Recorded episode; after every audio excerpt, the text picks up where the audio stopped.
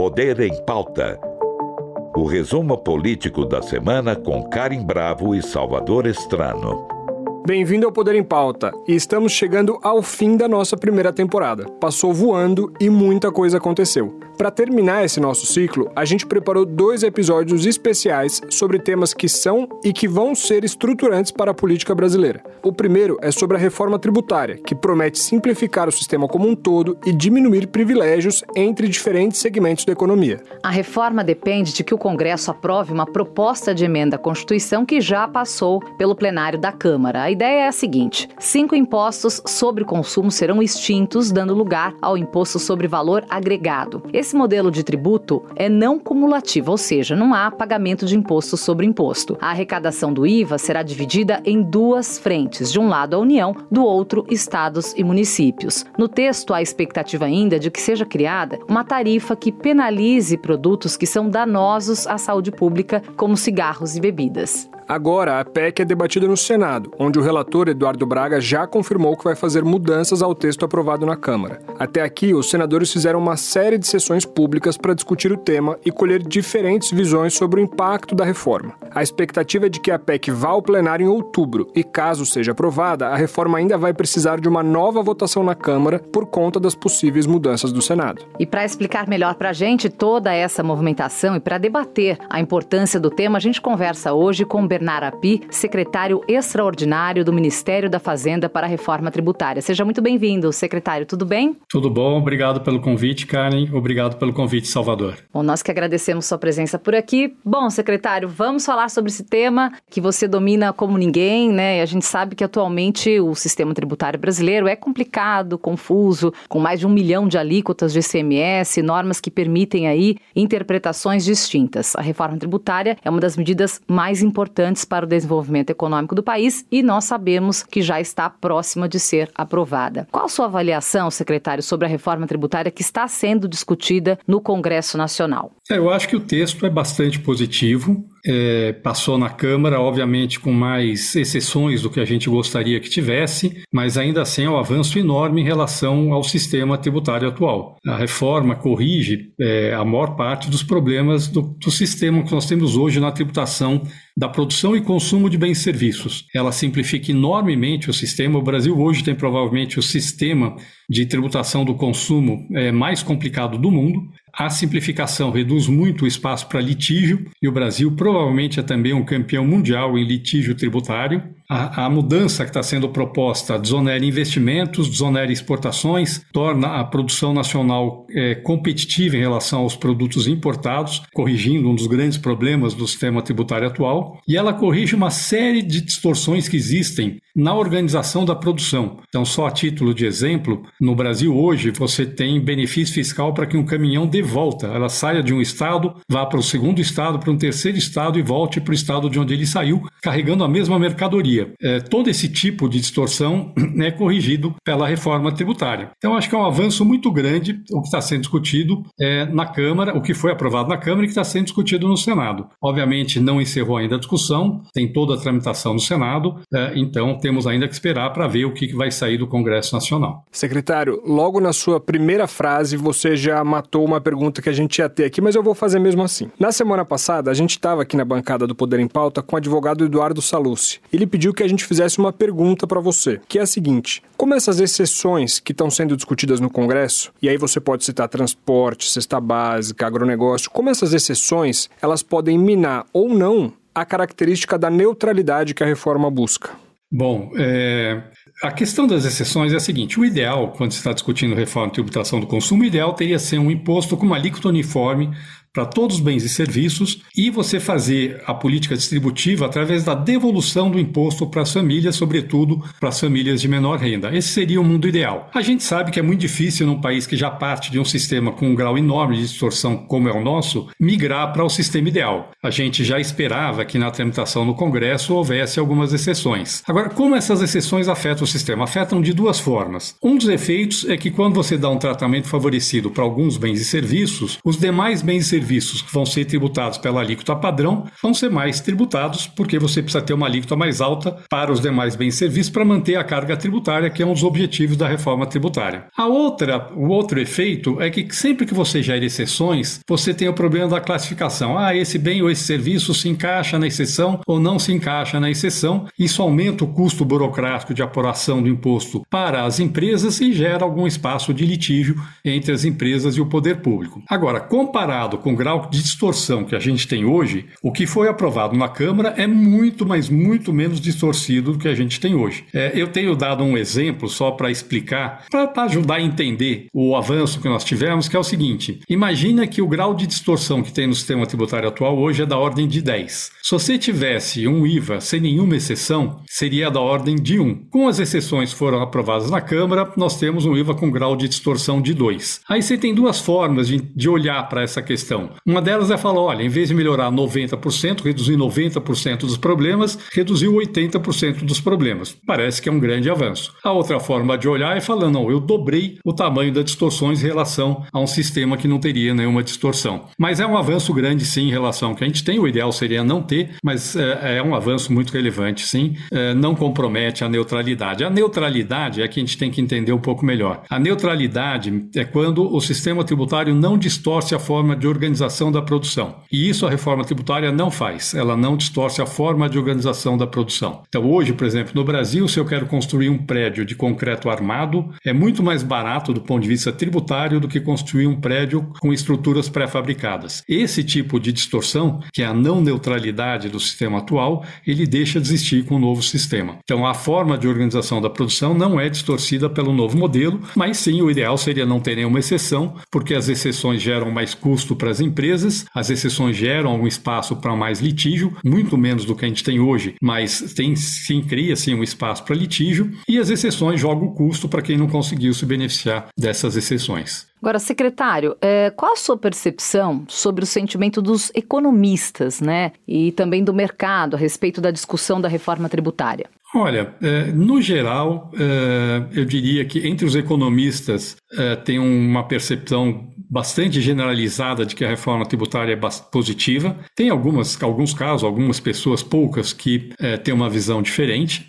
e no mercado também. No geral, a percepção é que a reforma tributária vai ter um efeito muito positivo sobre o crescimento da economia brasileira. O que a gente vê no mercado é só aqueles setores que acham que deveriam ter uma alíquota mais baixa e que não tiveram, que continuam uh, reclamando e dizendo que tem que ter um tratamento favorecido, mas uh, a percepção geral é que a reforma tem sim um impacto bastante positivo sobre o potencial de crescimento da economia brasileira. Secretário, e no Senado, me parece, pelas conversas que a gente tem tido com os senadores e pela cobertura da, da reforma tributária no Senado, que o principal desafio a ser enfrentado é o Conselho Federativo que vai é, fazer a governança da distribuição do IVA de estados e municípios. Uma das soluções que foram aventadas é a extinção desse conselho. Explica primeiro por que, que ele é importante e qual seria o efeito da extinção desse conselho nessa aprovação da PEC. É, o que é o Conselho Federativo? Primeiro, vamos explicar. É, a reforma, como a gente está dizendo, ela substitui os tributos federais que atualmente incidem sobre produção e consumo de bens e serviços, que são PIS, COFINS e IPI, por um IVA federal, um Imposto sobre Valor Adicionado Federal, que vai chamar Contribuição sobre Bens e Serviços, e mais esse imposto seletivo que incide sobre é, produtos danosos à saúde e ao meio ambiente. E substitui o ICMS, que é estadual, e o ISS, que é municipal, por um IVA dos estados e municípios, que é o Imposto sobre Bens e Serviços. Esse Imposto sobre Bens serviços vai ser gerido por uma entidade chamada Conselho Federativo do IBS, é, e essa entidade vai ser gerida conjuntamente pelos estados e municípios. Por que, que esse modelo é importante? Ele é importante para as empresas, porque com o Conselho Federativo, quando eu tenho, por exemplo, uma empresa como um exportador que acumula um saldo credor, ou seja, o exportador adquire insumos que vieram tributados e ele exporta o produto dele com alíquota zero. E aí você tem que devolver para ele o imposto que incidiu nos insumos que ele, que ele adquiriu. É, no modelo do Conselho Federativo, é o próprio Conselho Federativo quem retém esse recurso e devolve para o exportador. Então ele dá segurança jurídica de que realmente vai haver uma desoneração completa das exportações e vai ter a devolução em todos os casos que tem acúmulo de crédito no novo modelo. Sem o Conselho Federativo, supõe que cada estado arrecadasse seu imposto. Você teria, o exportador ficaria dependendo que cada estado devolvesse para ele o saldo credor acumulado. Infelizmente, o nosso histórico no Brasil é que os estados não fazem isso. Sempre que apertam um pouco o caixa, eles deixam de devolver o crédito para os exportadores e isso, na verdade, gera uma situação de grande insegurança jurídica. Nós temos aí para mais de 100 bilhões de reais de créditos acumulados de ICMS por conta de exportadores que não foram ressarcidos pelos estados brasileiros. Então, é, esse modelo é importante para dar segurança jurídica para as empresas, ele é importante para simplificar para as empresas, vai ser só uma legislação, um único regulamento nacional, uma única interpretação da legislação do imposto. E mais, se uma empresa tem, por exemplo,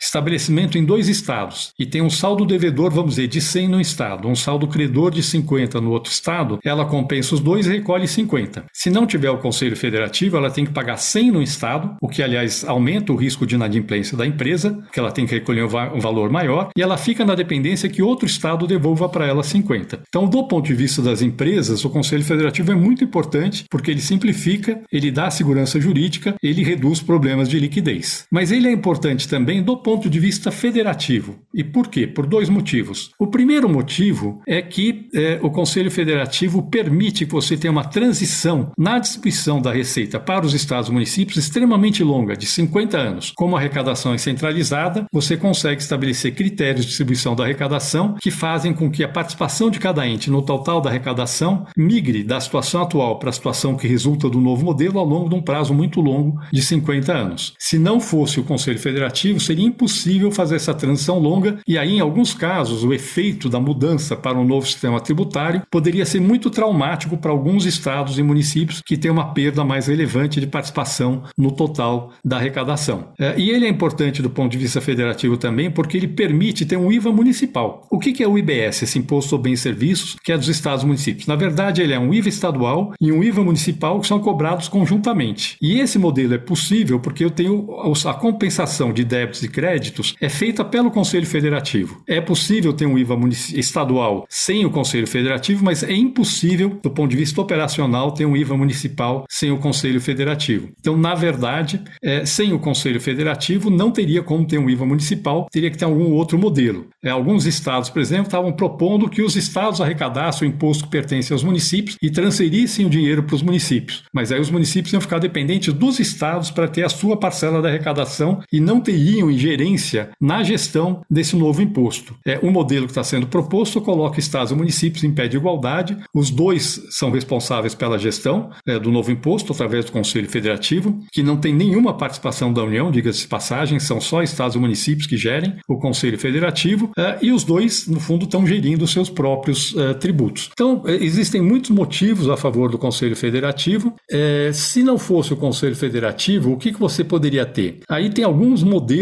de tributação de IVA estaduais, mas todos eles são inferiores ao modelo do Conselho Federativo, porque são mais complexos e geram mais insegurança jurídica. É, um dos modelos, por exemplo, foi o que estava sendo proposto pelo Estado de São Paulo, mas depois mudou. O Estado de São Paulo estava propondo um modelo em que o Estado de origem, numa venda interestadual, ele arrecadaria o um imposto que pertence ao Estado de destino e esse, depois ele transferiria esse montante para o Estado de destino, obviamente com uma câmara de compensação, uma clearing. Então, portanto, você só faria a transferência do valor líquido, não valor bruto em cada operação. Mas num sistema como esse, além de gerar insegurança para as empresas de que vão receber os saldos credores, ele gera insegurança entre os próprios entes da federação, porque pode ser que esse estado que tem valor a transferir para outros estados fica inadimplente e, portanto, ele arrecadou dinheiro que é de outros estados e não pagou os outros estados no montante que pertence a eles. É, infelizmente, no Brasil, a gente tem situações em que até mesmo a cota parte do ICMS, que é uma parcela de 25% do ICMS que os estados transferem para os municípios, a gente tem situações em que tem estados que, no momento que apertou o caixa, deixaram de transferir o dinheiro do ICMS que pertence aos municípios, do próprio estado. Imagine então se aperta o caixa e ele tem que transferir dinheiro para outro estado. O risco de haver inadimplência entre os os entes da federação, claramente se torna muito grande no modelo como esse. É, então, tem muitas vantagens esse modelo do Conselho Federativo. Agora, é importante deixar claro aqui que essa competência do Conselho Federativo de arrecadar um imposto, compensar débitos e créditos e depois transferir os recursos para os estados e municípios, ela não é uma competência política, é ela é técnica. Na verdade, o que ele vai fazer é gerir um algoritmo com regras que vão estar definidas de forma absolutamente clara na lei complementar que vai regulamentar o IBS. É, então, isso é uma coisa importante. Às vezes as pessoas acham, não, esse Conselho Federativo vai ter muito poder, ele vai poder decidir quem vai receber dinheiro, quem não vai. Não é verdade, isso não é fato. É, ele, na verdade, vai executar regras que vão estar definidas de forma muito claras, com fórmula, na lei complementar que vai regulamentar o novo imposto. Secretário, você me explicou a parte técnica da, da, do porquê esse modelo seria bom. Agora eu quero saber a parte política do processo de aprovação. O que você tem visto no Senado é que esse modelo proposto vai ser o, o que será aprovado ou provavelmente a gente vai ter mudanças também no Conselho? Bom, é, eu acho que existe um trabalho junto ao Senado que é um trabalho de é, explicação. Existe sim alguns senadores que, que questionam, não, esse Conselho Federativo vai ser muito poderoso. Então acho que aí existe um trabalho de explicação explicação para que os senadores possam entender claramente o que é o Conselho Federativo. Obviamente, o que vai sair do Senado a gente não sabe, o Senado é soberano, mas é, eu acho provável que talvez se deixe mais claro no texto esse caráter técnico da atuação do Conselho Federativo que não é um órgão político, isso talvez fique mais claro no texto, mas é um trabalho de explicação é, do que, que é o modelo, por que, que ele é importante, é, e isso já está sendo feito e nós vamos continuar fazendo nas próximas semanas.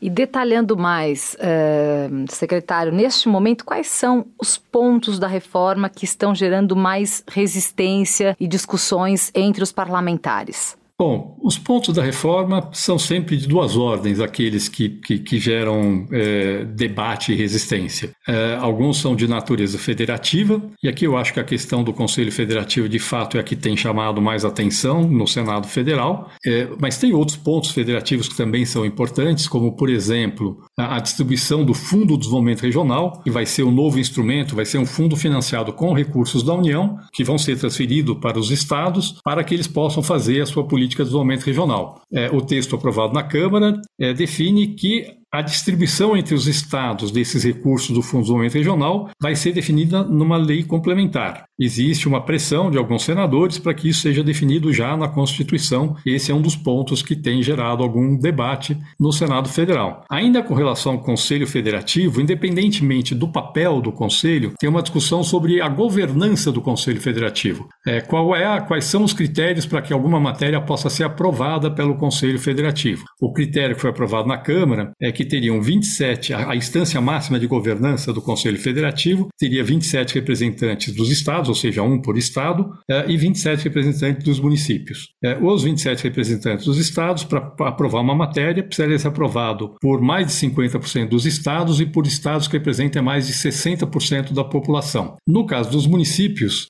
14 eh, representantes seriam escolhidos um voto por município e 13 seriam escolhidos por votos proporcionais à população dos municípios, e esses também teriam que ser aprovados pela maioria dos representantes dos municípios. Tem uma discussão no Senado sobre se deve ser outro critério de governança do Conselho Federativo. Acho que essas são as questões, é, vamos dizer assim, é, federativas que têm chamado mais atenção no debate no Senado Federal. Do ponto de vista setorial, a grande questão são é, setores que acham que devem ser tributados com uma alíquota mais baixa e que estão pressionando para terem serem incluídos no regime favorecido no Senado Federal. O que passou na Câmara já prevê um regime favorecido para vários setores, uma alíquota reduzida, que será 40% da alíquota padrão para é, serviços de saúde, serviços de educação, medicamentos, equipamentos médicos, para é, a cadeia do agronegócio, ou seja, insumos agropecuários, produtos agropecuários e é, alimentos a serem definidos numa lei complementar, sendo que ainda haveria uma cesta básica de alimentos que teria alíquota zero. E, além disso, também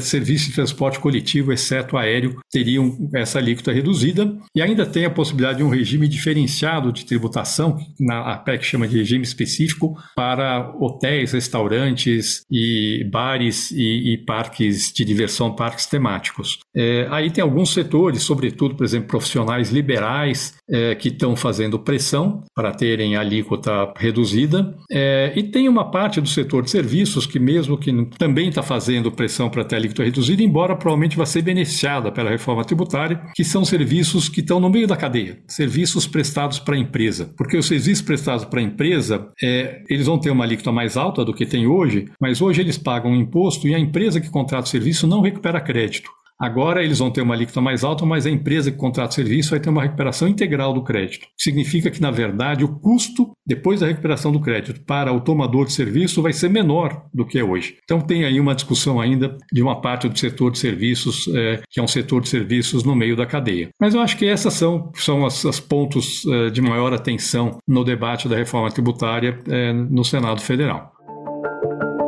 Você está ouvindo Poder em Pauta.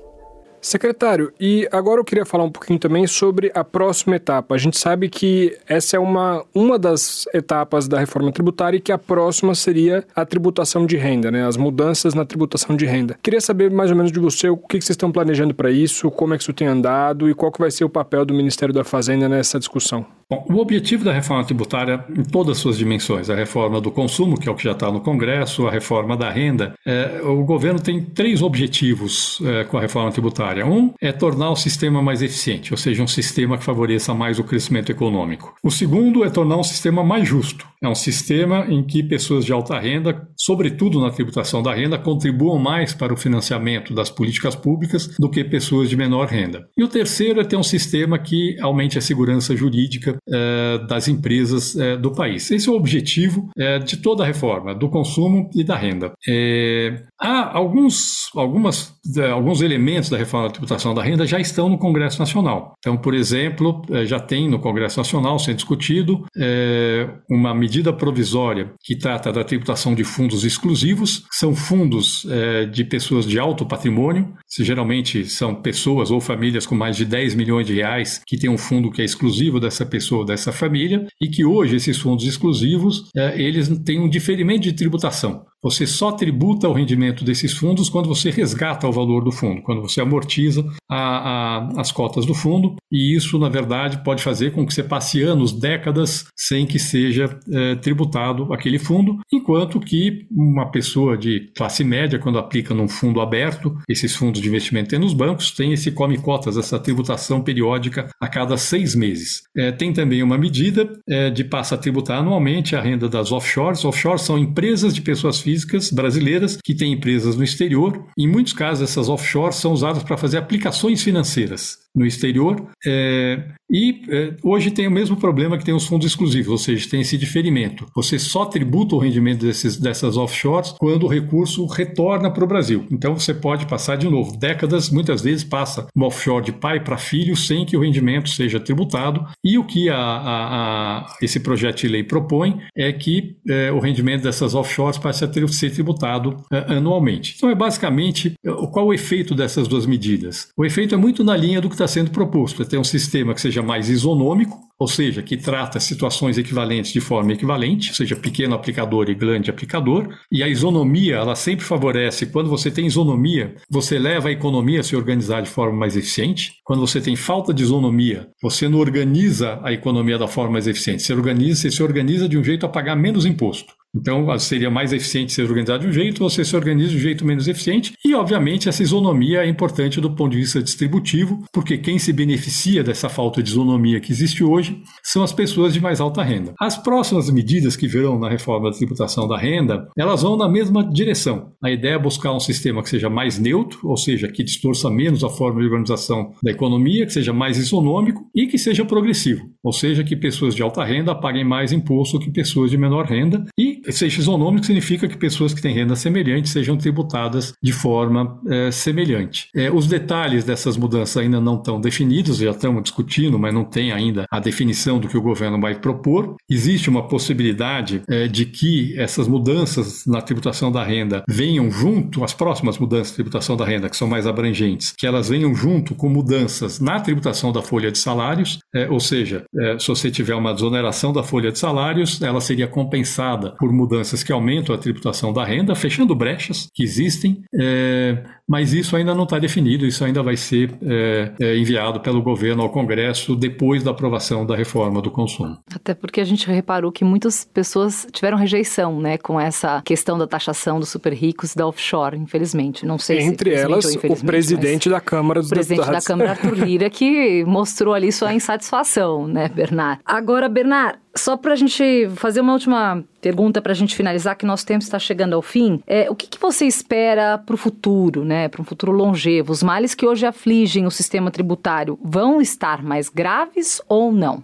Eu acho que se nós fizermos uh, uma boa reforma da tributação do consumo, da renda, da folha de salários, eu acho que nós vamos ter no futuro um sistema tributário melhor do que nós temos hoje. E um sistema melhor, volto a falar, é um sistema que favorece mais o crescimento e é um sistema que é mais justo, é, que tributa as pessoas de renda mais alta, que têm maior capacidade contributiva, é, proporcionalmente mais do que pessoas que têm menor capacidade contributiva. Então eu acho que é, se nós conseguimos avançar com essa agenda, e tá, acho que a sinalização é positiva, nós vamos ter um sistema melhor do que nós temos hoje. É, não existe sistema tributário ideal, tá certo? Sempre dá para melhorar. Mas no caso do consumo, como eu falei no começo, é um avanço enorme em relação ao que tem hoje. Como eu falei, dá para melhorar, por exemplo, eliminando essas exceções que foram é, introduzidas durante a negociação política, é, e sempre na tributação da renda também dá para melhorar. Agora, eu acho que para esse processo de construção de, de, de condições de aprovação da reforma tributária, é muito importante fazer com que a sociedade sociedade e os atores políticos entendam quais são as distorções que existem hoje e por que é, é importante corrigir essas distorções. É, é, óbvio quando você tem uma distorção e alguém se beneficia da distorção, essa pessoa vai resistir, ou esse grupo de pessoas que se beneficiam das distorções vai resistir à mudança. Isso é natural que ocorra, mas quando você consegue convencer a sociedade de que o que existe é uma distorção e que o que você está fazendo é tornando o sistema mais justo ao eliminar uma distorção e, inclusive, mais eficiente, a tendência é você conseguir criar condições para aprovar é, as mudanças. É, eu acho que esse é o, é o, nosso trabalho. O nosso trabalho é um trabalho de construção técnica,